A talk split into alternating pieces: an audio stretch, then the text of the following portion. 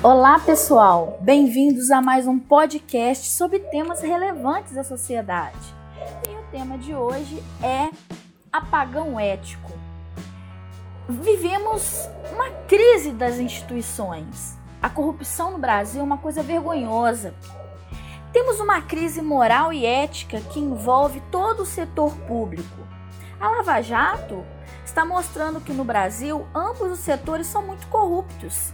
Sabemos que isso é bem antigo e temos que lutar contra essa situação com todas as armas.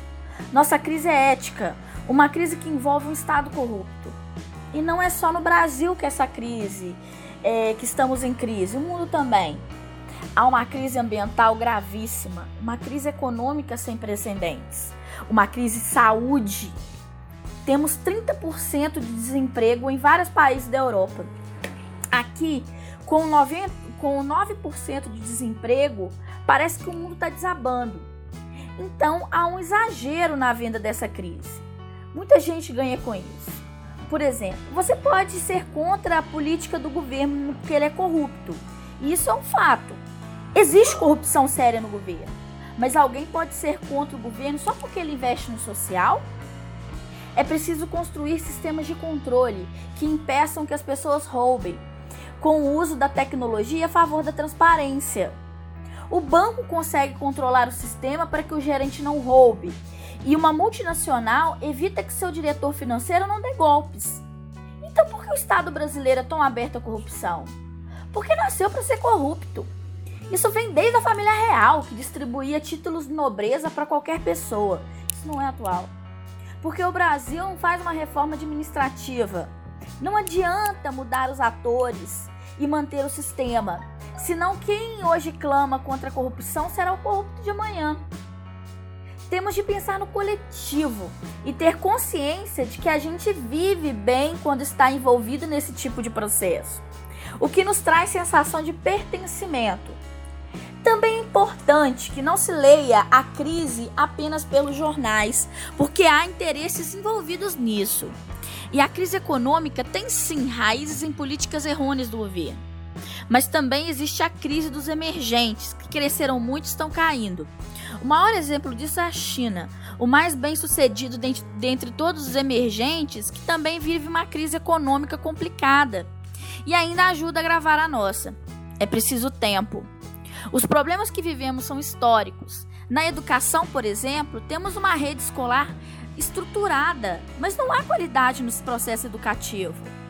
Precisamos de pessoas que arrastem essa educação para o contemporâneo, que propõem uma educação voltada para a vida, para a ética. Depende de uma mudança pedagógica, estrutural. Temos de formar cidadãos na, na educação brasileira e não apenas bacharéis. Não é só investir financeiramente, já investimos muito.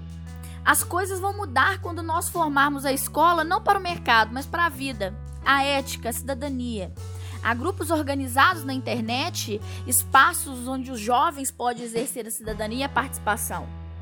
Não foi o governo quem criou a crise. Ele contribuiu para o problema, ao permitir todos esses desmandos políticos.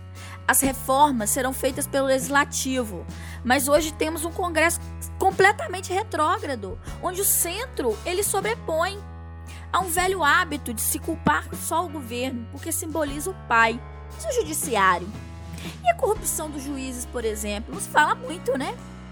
Na verdade, nós não conhecemos o nosso país, nossa organização política. Não conseguimos agir como cidadãos, não fomos instruídos para isso. Mal conhecemos as leis. O jovem precisa entender que temos três poderes. Nunca deve pedir a um deputado para quebrar um galho, pois ele existe para fazer leis. Precisamos de uma mudança na estrutura.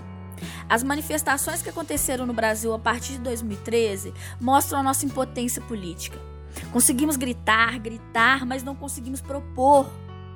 O resultado foi um congresso atrasado. Elegemos pessoas com ideias retrógradas. E na sociedade houve até manifestações a favor do retorno da ditadura militar. Um retrocesso político.